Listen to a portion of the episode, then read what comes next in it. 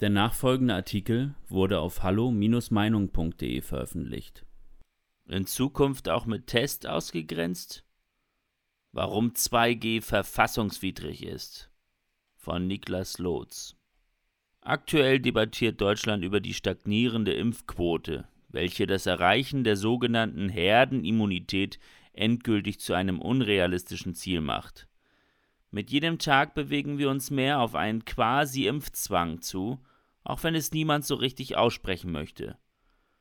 Nachdem nun die 3G-Regel in Kraft getreten ist und man ohne Corona-Test fast nirgendwo mehr reinkommt, wird schon die nächste Forderung nach Verschärfung laut.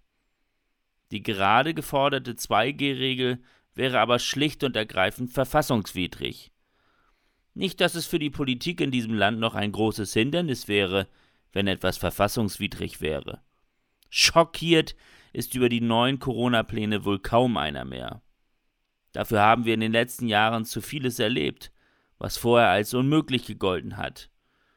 Dennoch ist die Selbstverständlichkeit erschreckend, mit der sich beispielsweise der Dauermahner Karl Lauterbach für die Einführung der 2G-Regel ausspricht.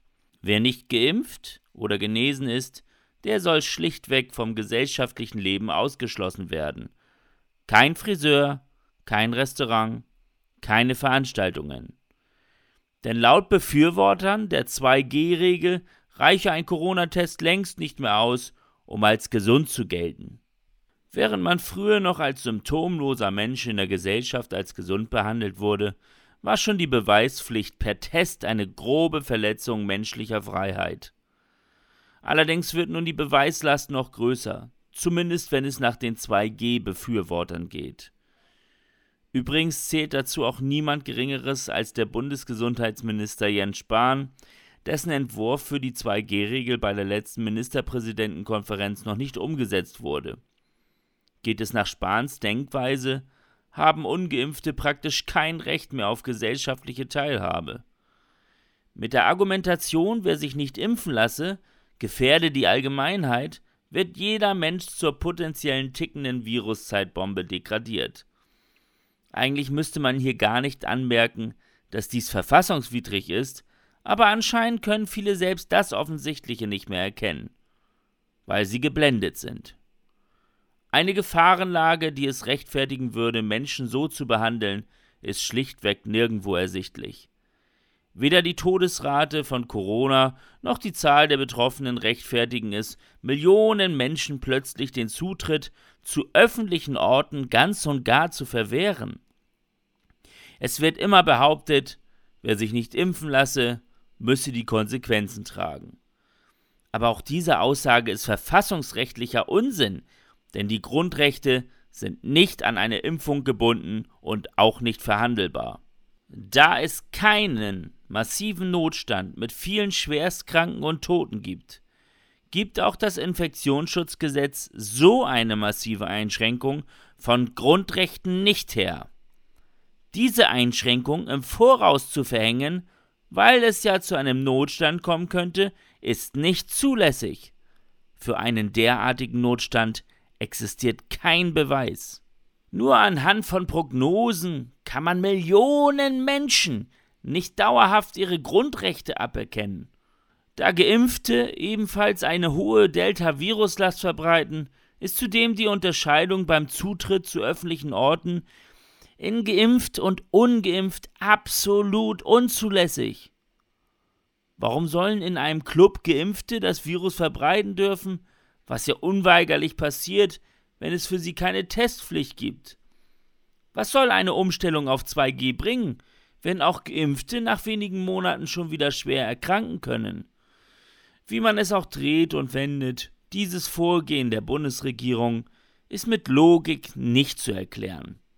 Und noch viel wichtiger, mit dem Infektionsschutz ist dieses Vorgehen absolut nicht zu rechtfertigen, denn viele Maßnahmen sind absolut unlogisch und in großen Teilen sind sie völlig unwirksam. Viel eher wird hier schlüssig, dass 2G-Regeln den Impfdruck auf die Bevölkerung noch weiter erhöhen sollen. Und klar wird, dass die Befürworter, also Spahn und Co., in Wahrheit nur eine höhere Impfquote erzwingen wollen. Menschen sollen sich also impfen lassen, um endlich wieder am Leben teilnehmen zu können? Nachdem man die Menschen monatelang mit Lockdowns und Isolation drangsaliert und gebrochen hat, winkt man mit jetzt angeblicher Freiheit. Soll man doch endlich gehorchen und sich impfen lassen. Das also ist jetzt alles, was von der angeblichen Freiwilligkeit beim Impfen übrig geblieben ist. Gerade aber Impfdruck auf Menschen auszuüben und ihnen ansonsten mit gesellschaftlichen Nachteilen zu drohen, ist verfassungswidrig. Sobald man aber selbst mit Test irgendwo nicht mehr rein darf, ist man offiziell vom Staat aus der Gesellschaft ausgesondert worden. Historisch ist dies in der BRD einzigartig. Millionen Bürger, die keinen Zutritt mehr bekommen, werden hiermit auf einen Schlag zu Menschen zweiter Klasse erklärt.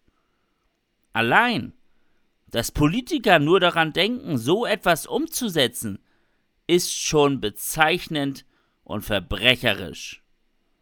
Soziale Unruhen werden vorprogrammiert, auch wenn Demos ebenfalls verboten werden.